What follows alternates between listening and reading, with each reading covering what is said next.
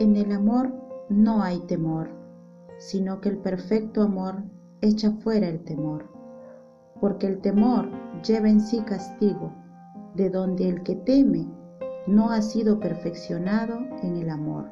Primera de Juan, capítulo 4, versículo 18. ¿Y qué es el verdadero amor? Dios es amor.